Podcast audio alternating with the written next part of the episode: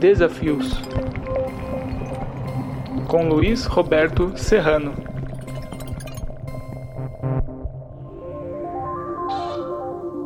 Bom dia a todos, ou boa tarde, ou boa noite, quando, dependendo de quando os senhores assistirem a esta live. A pandemia da Covid-19 colocou em xeque os sistemas de saúde em todo o mundo, no Brasil inclusive. A corrida pelas vacinas é a face mais vistosa da corrida em busca de um antídoto contra a pandemia que desorganizou o modus vivendi global.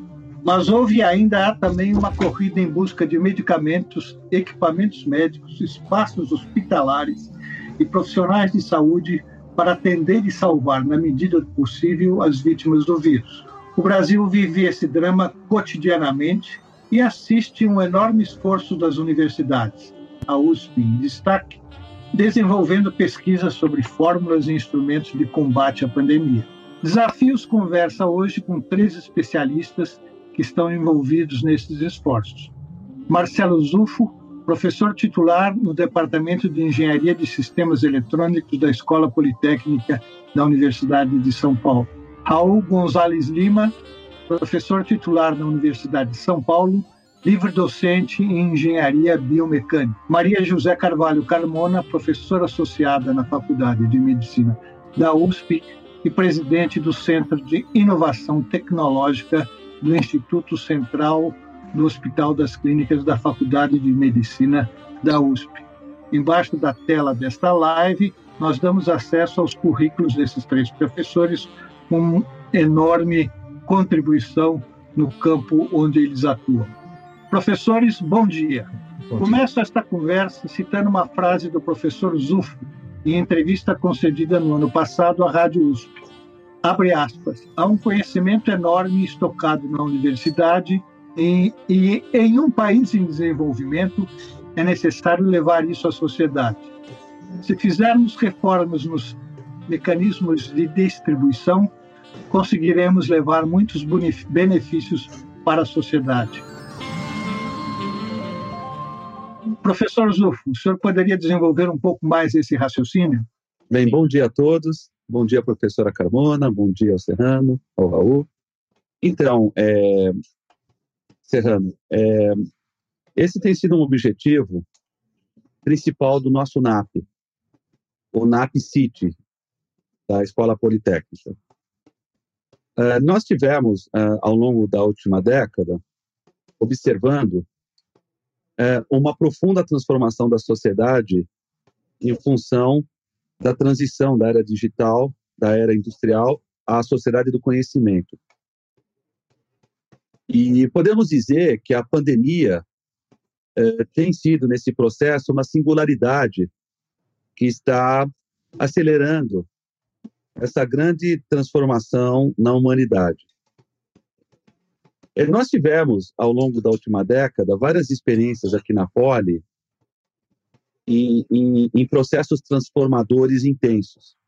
Uh, o grupo de pesquisa a qual eu coordeno, ele participou da transição da TV analógica para a TV digital e nós participamos também uh, do projeto do laptop de 100 dólares, preconizado pelo MIT.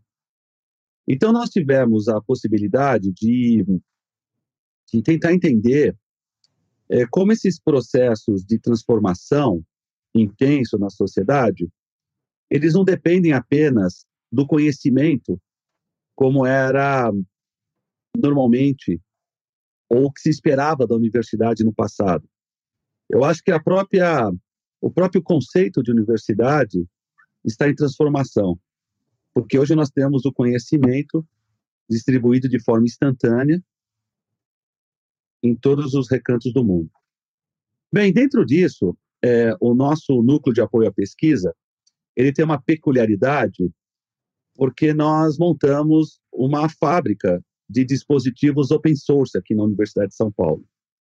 Esse é um movimento que não ocorre só no Brasil, mas no mundo. Nós nos inspiramos e nós estamos, assim, eu diria, par a par, como Universidade de São Paulo, é sincronizado com movimentos que ocorrem na Ásia, na Europa e nos Estados Unidos. a Politécnica de Zurique, a Universidade de Cambridge, na Inglaterra, o Politécnico de Torino, várias universidades na Coreia.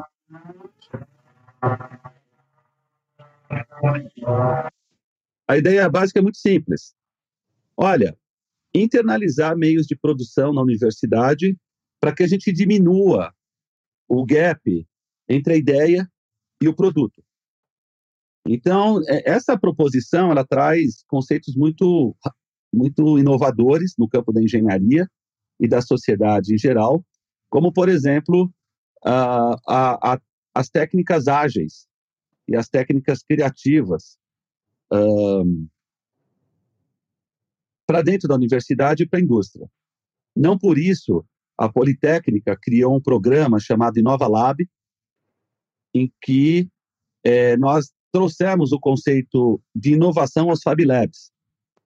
E conseguimos aqui na Politécnica, por exemplo, montar uma rede de mais de 50 disciplinas de graduação nesse espírito.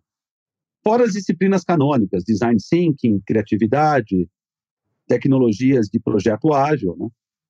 E aqui no centro, é, a gente tem uma fábrica de componentes eletrônicos.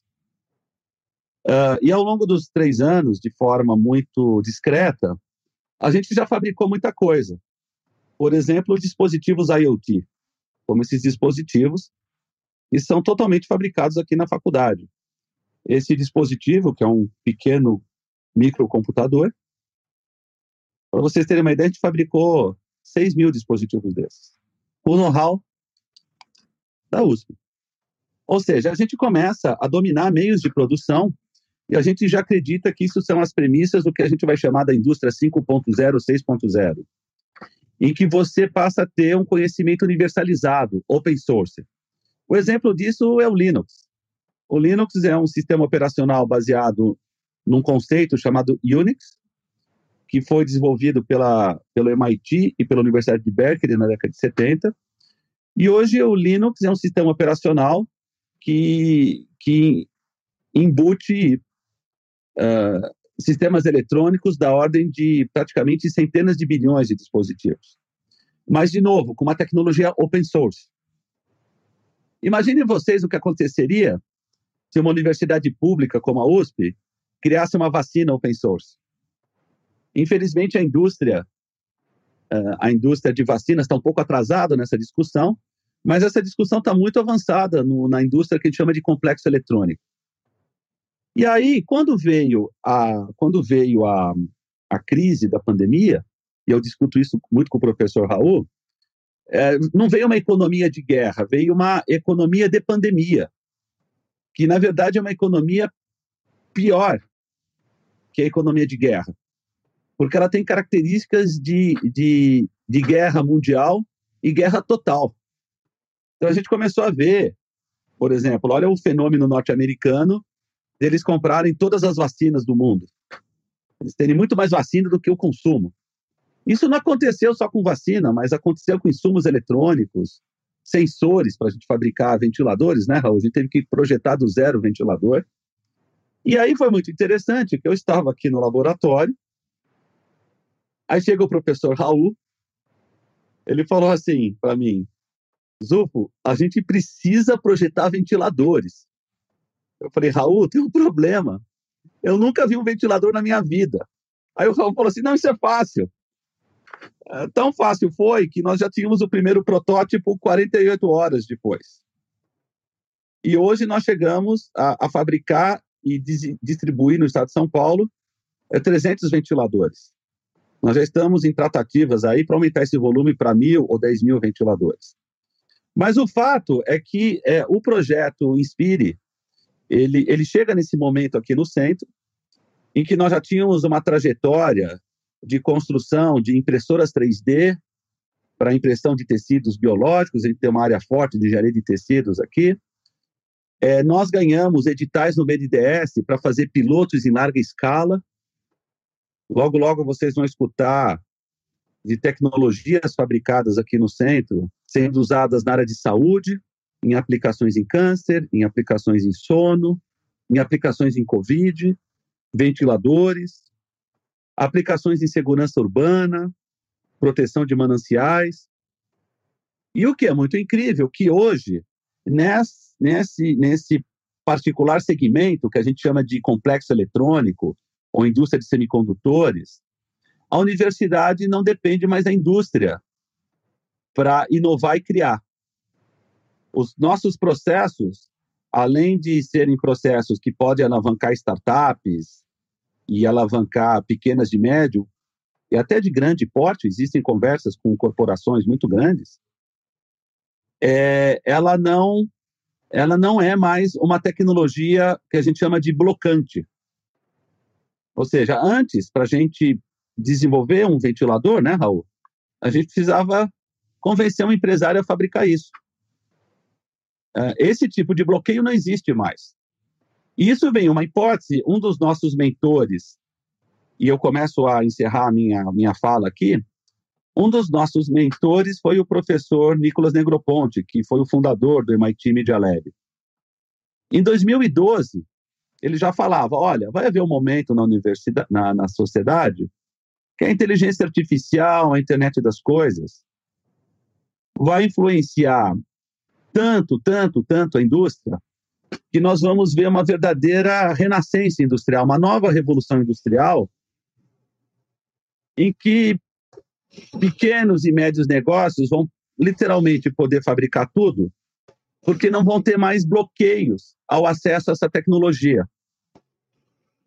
E eu posso dizer com todas as letras, uh, porque isso está ocorrendo, é nesse momento nós estamos aqui na USP com o time da Volkswagen, com o time da Embraer na nossa fábrica da USP. Eles nos ajudando a acelerar os processos de manufatura transferindo para a universidade know-how de manufatura, em larga escala.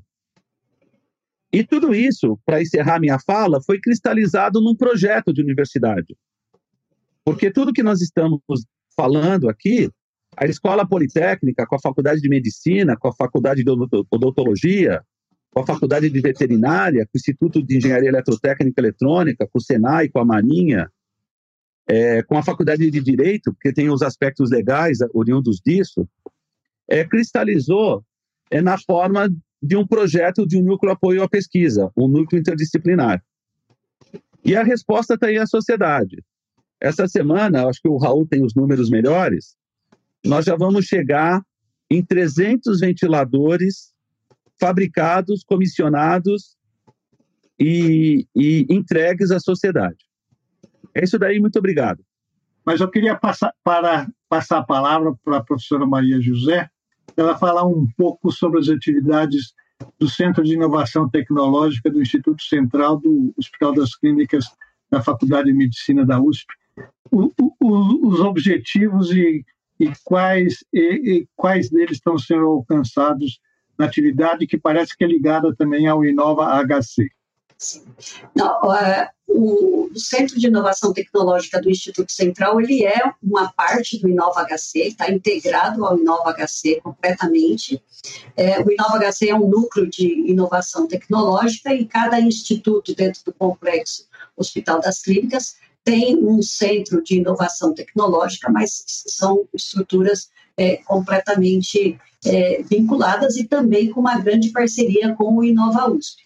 Falando especificamente do que tem sido feito dentro do Instituto Central, acho que é importante lembrarmos que o Instituto Central teve um papel importantíssimo nesse processo da pandemia e eu gostaria de citar aqui algumas ações, então, relacionadas a, ao processo da pandemia, no contexto de o que o Inova HC pode fazer e o que o Centro de Inovação Tecnológica pode fazer. Acho muito importante é, o processo de termos o que eu costumo chamar de é, inovação por demanda clínica.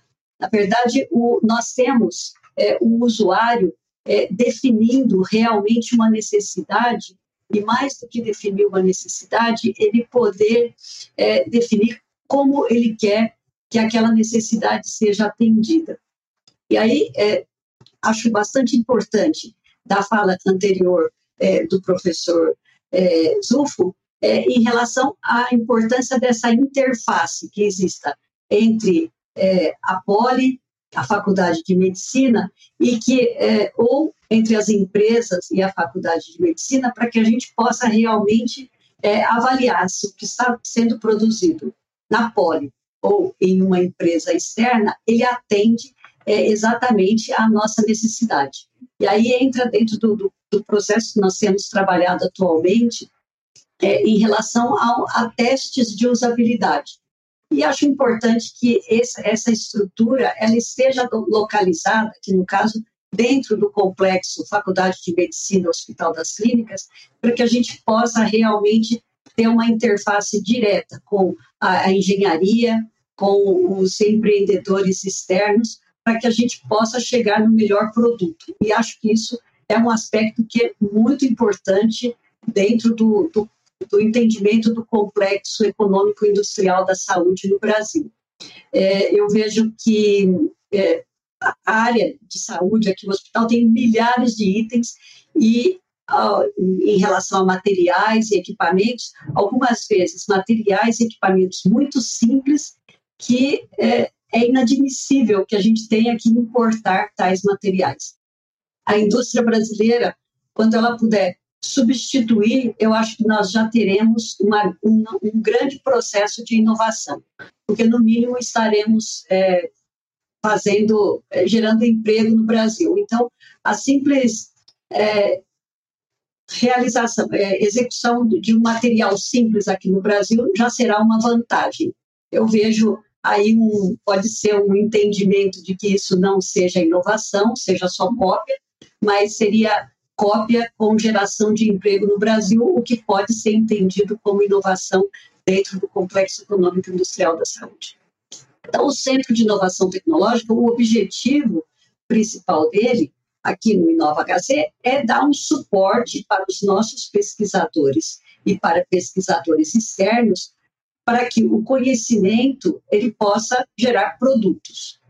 E muitas vezes a geração, essa transformação do conhecimento da pesquisa para o produto, ele é, não pode ser feito apenas pelo médico ou pelo pesquisador que está envolvido nesse processo. Ele precisa da participação, muitas vezes, de engenheiros, de é, profissionais da área de tecnologia de informação. Então, eu acho que essa interdisciplinaridade da, da inovação, ela é muito importante e é, a abertura do Hospital das Clínicas, da Faculdade de Medicina, para essa interface com o Inova USP, com a Politécnica, com a Faculdade de Arquitetura, com o Design, com a parte, a Faculdade aí de Computação, eu acho que é que a gente tem uma interface com a USP São Carlos, eu acho que é, é um processo muito importante para dar essa base e também para prestação de serviços para é, empresas externas.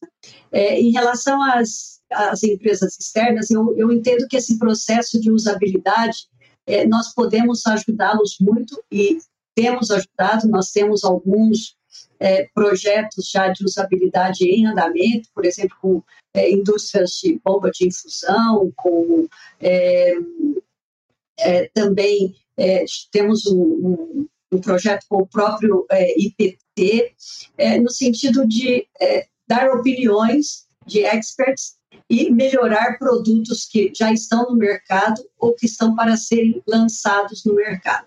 Então, é, como exemplos, eu acho que nós temos é, nesse momento esse processo de melhoria relacionado a, a, uma bomba de infusão. Acho que é um exemplo simples, mas dentro desse contexto da pandemia, as bombas de infusão, assim como é, os ventiladores, há uma enorme necessidade né, para cada paciente dentro de uma unidade de terapia intensiva.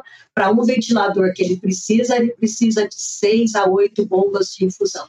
Então, é, são itens assim de uma intensa demanda dentro desse processo da pandemia.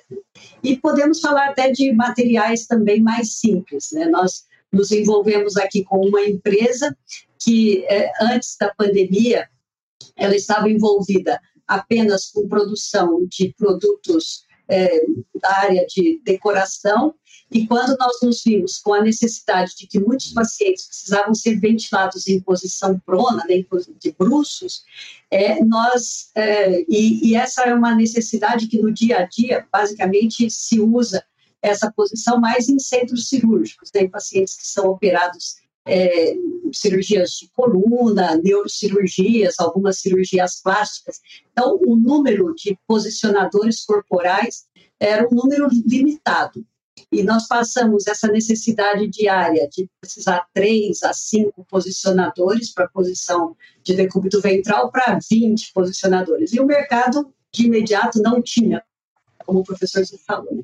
uma demanda não tem nem para é, são materiais importados e não tinha nem para importar. Então, é, a indústria nacional ela teve uma resposta imediata e junto com a ajuda da Poli e da, da, da, área de design, nós conseguimos essa produção e hoje, assim, em poucos meses, essa indústria passou a vender para o setor de saúde. Então, ela também ampliou o seu leque de atividades. Então, são, esse é um exemplo simples, mas é um exemplo que também é uma contribuição aí dentro do, do, do contexto do complexo econômico industrial da saúde. Obrigado, professora. Professor Raul, o senhor tem uma longa atividade com interfaces com a, era, a área médica e que certamente facilitou a sua percepção para a questão do respirador. O senhor podia contar pouco dessa experiência e também um pouco dessa experiência que o levou a entrar na sala do professor Zulfo ali, bradando a necessidade de se fazer um projeto de respirador? Boa tarde ou boa noite, dependendo também de, de quando vocês vão escutar esse, essa Live. conversa, essa conversa, né?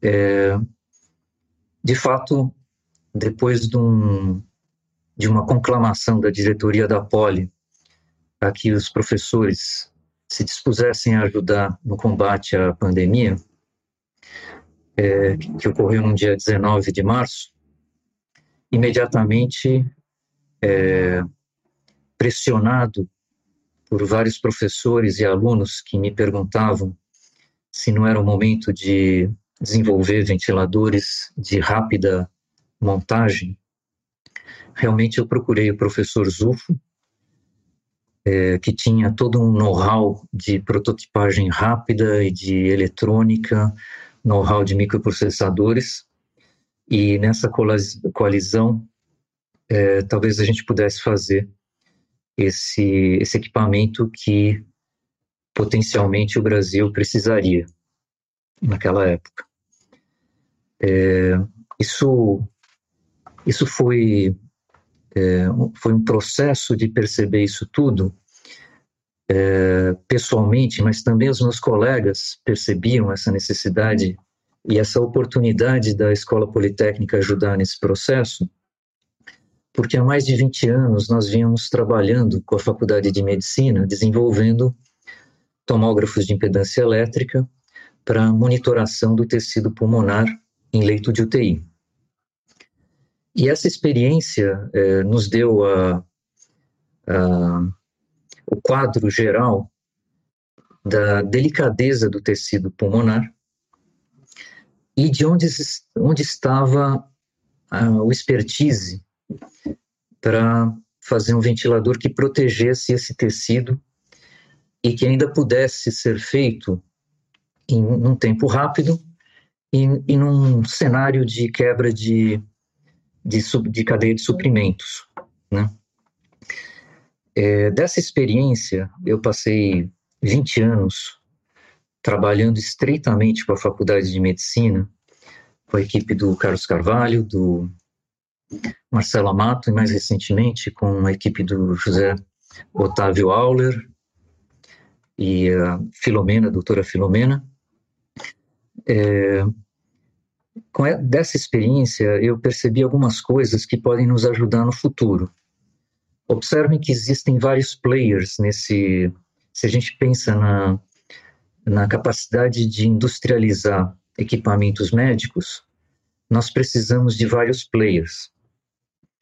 Nós precisamos da indústria, nós precisamos de várias unidades internas à universidade, nós precisamos da Anvisa, nós precisamos do CONEP e nós precisamos de uma maneira ágil de lidar com, de, com verbas públicas e privadas nesse processo.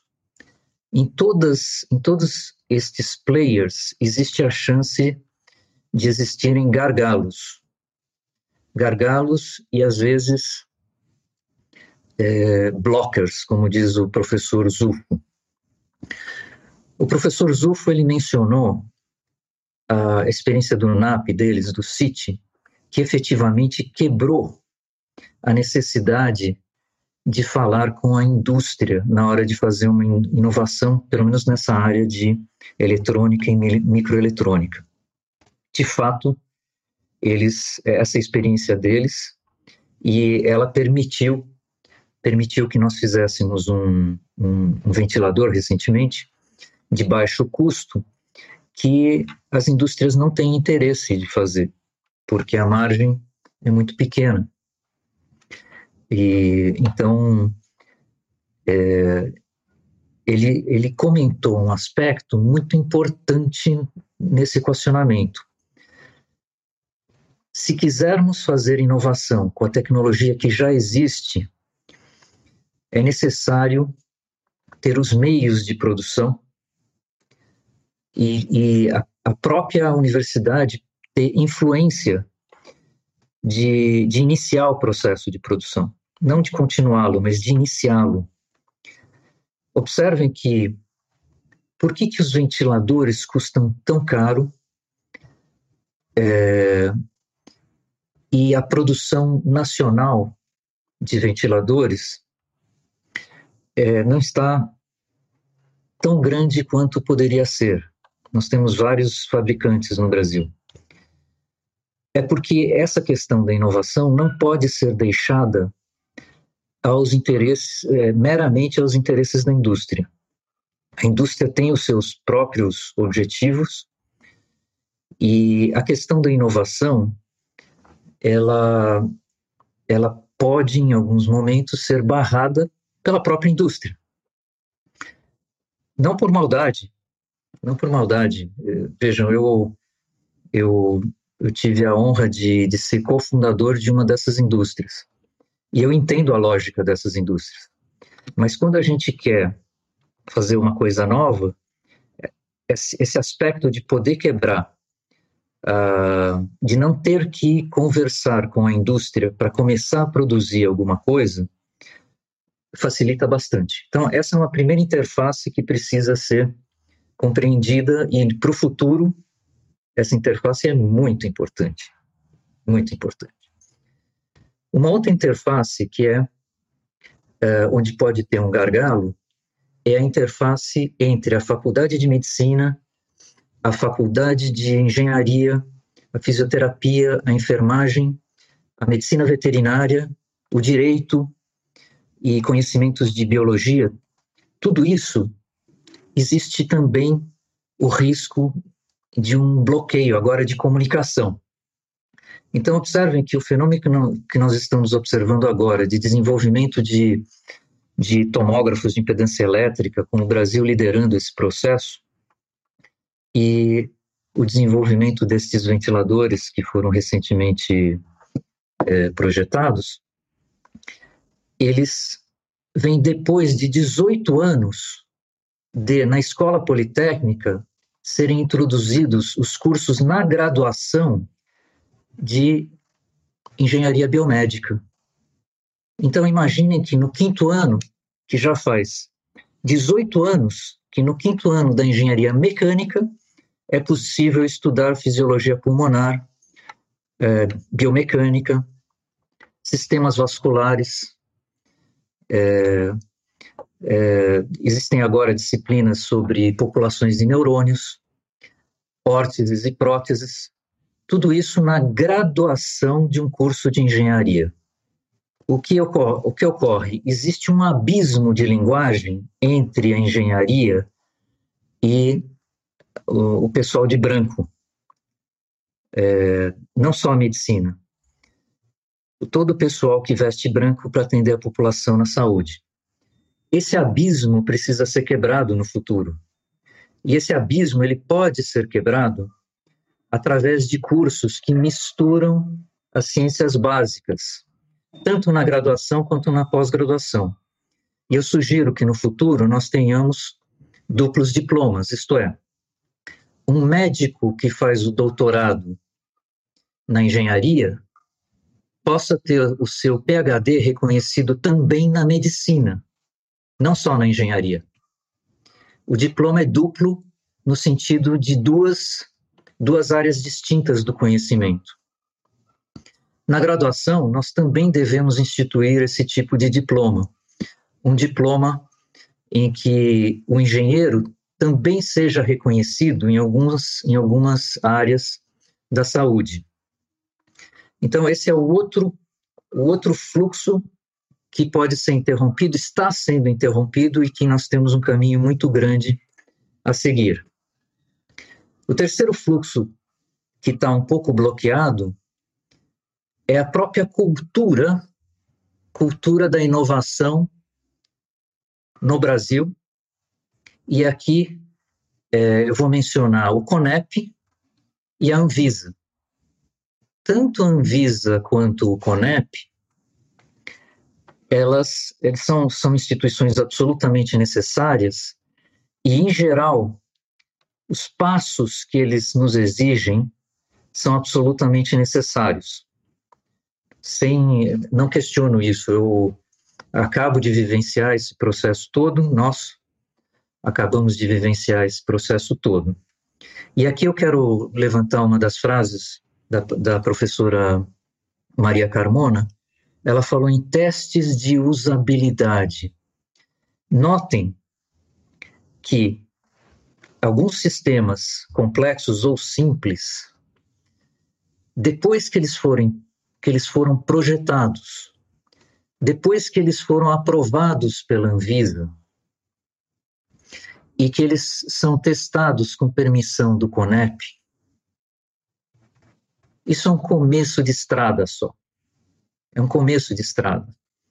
Então, o que, que me parece um pouco mal entendido na cultura atual, na conversa com o CONEP e com a Anvisa, da universidade e da indústria com o CONEP e com a Anvisa. Tudo que eles nos pedem são, é necessário, não tenha dúvida pode ser um pouco mais ágil a tomada de decisão aqui e lá, a, a maneira de enviar as informações para o CONEP e para a Anvisa poderia ser um pouco mais ágil. Nós temos observado esse esforço gigantesco destes dois órgãos em agilizar o fluxo de informação e a tomada de decisão. Eles realmente se esforçaram, eles estão trabalhando é, de forma hercúlea. Né? Entretanto, na, principalmente nos sistemas mais complexos, os testes de usabilidade provocam grandes modificações. E não faz sentido retomar o processo do início, nem no CONEP, nem na Anvisa. Então, esses processos eles têm que ser vistos de agora em diante, se é para respeitar a dinâmica da inovação, como processos um pouco mais dinâmicos, com termos aditivos. Porque a realidade não é a realidade. Nós estamos acostumados no Brasil com a realidade. Veja, Anvisa, eu tenho um produto. Vamos testá-lo. Esta não é a realidade de um país que desenvolve tecnologia. Uma tecnologia ela fica 20, 30, 40 anos sendo desenvolvida. A gente não chega com uma coisa pronta. A gente chega com uma parte e vai acrescentando, acrescentando, acrescentando. Então, é, eu acredito realmente que existe uma mudança cultural em todo o país e que deve refletir nos, na dinâmica da Anvisa e na dinâmica do CONEP, se nós imaginarmos a inovação como alguma coisa, alguma coisa que que vai mudando rapidamente, às vezes de uma semana para outra. Um exemplo, nós temos um modo de ventilar já sendo testado é, com autorização do CONEP, na Faculdade de Medicina, é, graças a, a, ao auxílio da, da, equipe do José, Augusto, do José Otávio Auler, é, um modo de ventilar chamado pressão, pressão de suporte, um modo é, que amplia muito o uso do, do ventilador. Eu teria que entrar de novo no processo Anvisa do começo para autorizar isto.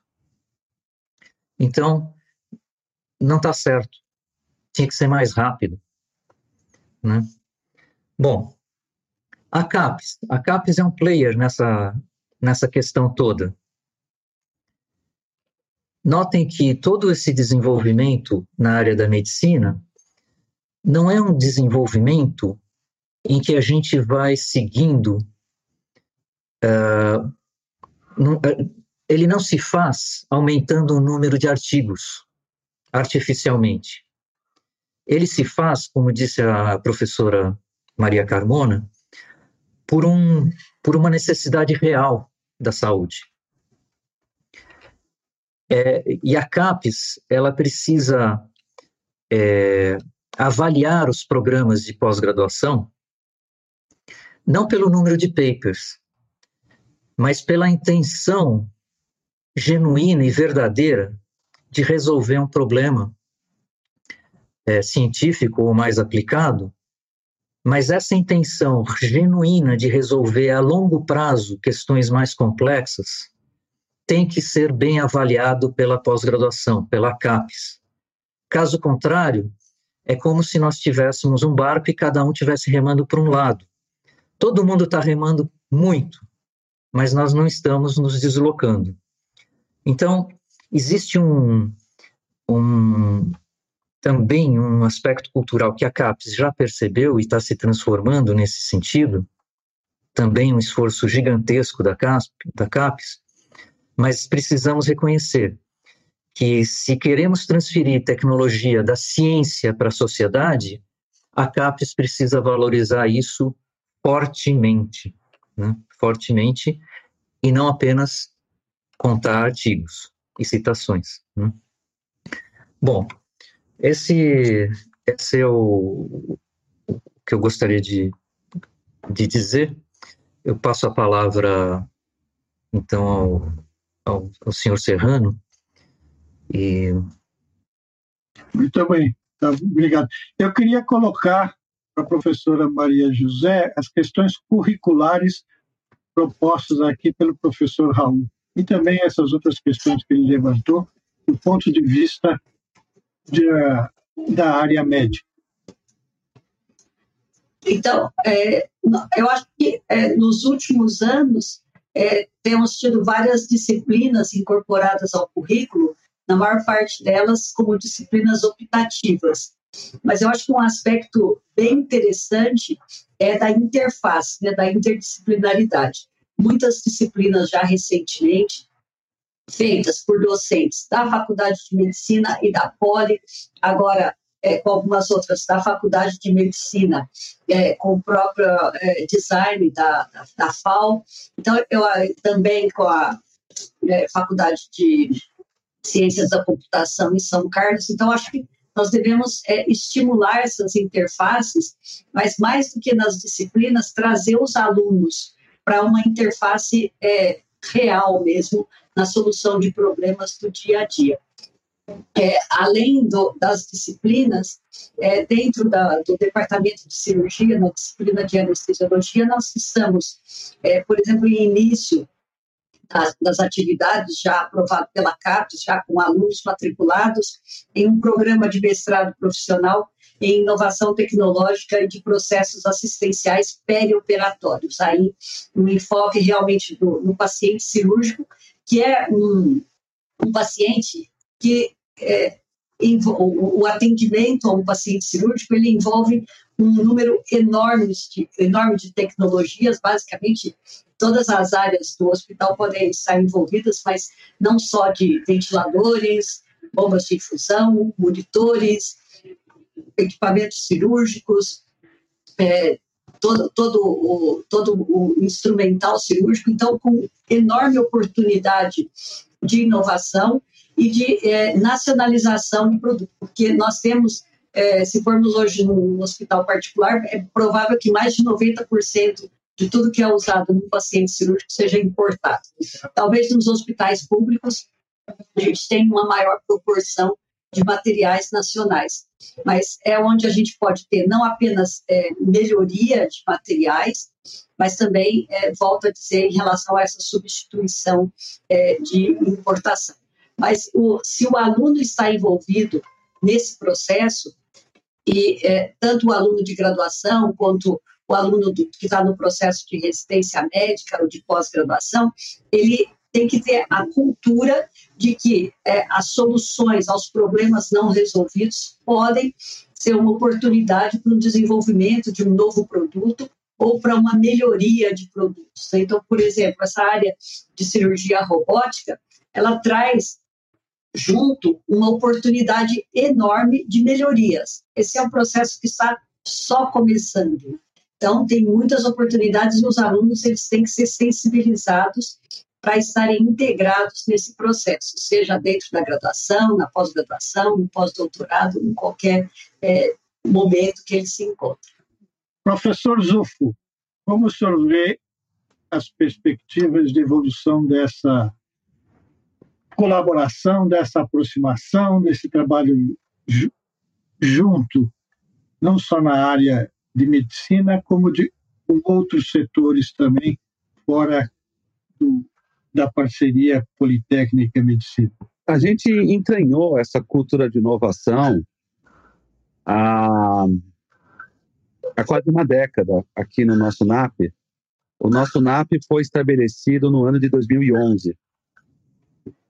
E a gente tem buscado referências uh, referencial teórico nessa questão da cultura de inovação.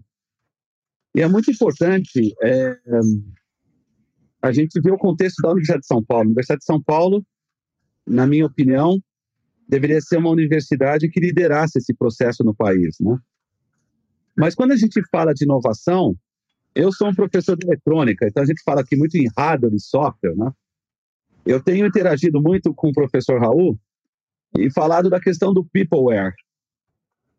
É, existe uma, uma existe um, um, uma, eu diria um, um, paradoxo no Brasil que chega a ser até um pouco hipócrita, que o brasileiro se vende como um cara inovador, mas na verdade ele é extremamente conservador, né? E isso acaba se refletindo em toda a organização, em todas as estruturas da universidade, da sociedade inclusive é, a sociedade e a universidade. Na fala do, do professor Raul, nas entrelinhas, a gente está falando o seguinte: é, toda a estrutura de certificação que nós temos no Brasil, eu colocaria todas as agências de certificação. Elas foram feitas para certificar produto de fora. E aí, nos delegados, atividade marginal. Eu, eu entrosei muito com o professor Raul, porque ele chegou e falou assim: ah, então vamos pegar aquele famoso dia lá, dia 19 de março, né, Raul? Zufo, nós precisamos fazer um ventilador. Eu falei, puxa, Raul, eu nunca vi um ventilador na vida. Ele falou, não é fácil, mas olha, nós vamos começar do zero, tá? Eu não quero copiar nenhum, eu não quero nem ver. Esse tipo de atitude de inovação já é uma grande mudança de paradigma. A gente fala aqui, na sociedade a gente tem o pessoal que copia e o pessoal que faz. A gente sistematiza assim: a inovação disruptiva e a inovação incremental. O que está faltando no Brasil é inovação disruptiva. Agora, a... eu lembro claramente quando o professor Nicolas Negroponte passou por aqui em 2008, 2009, através de uma parceria que ele, que ele tinha com a professora Roseli Lopes, que hoje é vice-diretora do Instituto de Estudos Avançados, falou: olha, vamos, vamos ver a epistemologia da, da palavra inovação, né? Inovação é confusão, é turbilhão, é ruptura, né? Ou seja, a palavra inovação é muito bonitinha é quando ela não impacta a sociedade. E quando ela impacta a sociedade, ela tira a sociedade do seu estágio de conforto. Veja quantas inovações nós tivemos na humanidade que geraram desemprego, Mas, normalmente, subentende-se que no médio e longo prazo, as inovações elas trazem progresso à sociedade. E o progresso, a gente sabe que na evolução humana foi uma coisa boa, que nos fez chegar onde nós chegamos. Mas a hipocrisia ou a dificuldade que nós temos no Brasil é que a gente sabe que é uma sociedade que tem medo do progresso. Se vocês olharem com todas as, as nuances históricas, a própria Revolução de 32 foi uma, uma parte da sociedade paulistana, ela aspirava ao progresso. E uma parte retrógrada, voltada ao setor do agronegócio, ao setor. No momento econômico que a sociedade paulista estava, os cafeicultores tal, né?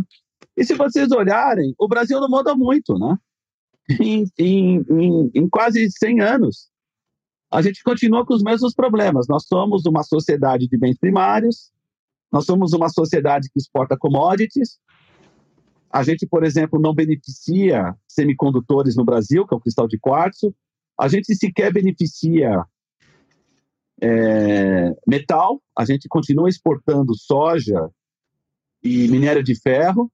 Nós temos uma Embraer, mas a gente sabe como foi difícil a Embraer é, ocupar seu espaço mundial. Né? A tal ponto que a Embraer consegue exportar aviões, mas as empresas brasileiras não conseguem comprar aviões com os benefícios fiscais que outras empresas têm de comprar produtos importados. Então, existe uma questão estrutural, existe uma questão sistêmica, e eu acho que a gente precisa lutar muito nessa cultura de. com essa mentalidade para que a gente consiga fazer transformações. O que acabou acontecendo é que a economia da pandemia nos trouxe esse centro de urgência. Eu tenho certeza absoluta, eu vou passar a bola de novo para a professora Maria Carbona e para o professor Raul. Existe uma indignação quando nós vemos pacientes morrendo nas filas. E essa indignação tem sido hoje um motor de inovação no Brasil. Quando a gente vê paciente morrendo, população morrendo por falta de vacina, por falta de bomba de infusão, por falta de, de ventilador, isso tem sido um drive de inovação. A questão fundamental que fica nesse debate é como nós podemos acelerar isso? Como nós podemos convidar e chamar os nossos colegas aqui das clínicas, da medicina, da poli, a ação a partir do momento que nessa economia de pandemia, um dos indicadores é o obituário. É a quantidade de brasileiros que estão morrendo. O, o professor Serrano falou dessa frase que eu falei. A melhor frase que eu escutei até hoje foi a frase de um colega da Faculdade de Saúde Pública, aqui da USP. Ele falou: olha, a guerra do Covid é a guerra do conhecimento que a humanidade tem contra o vírus. E como a gente consegue rapidamente transformar esse conhecimento aplicado em vidas. Eu acho que esse é o principal drive de inovação que nós temos no momento atual.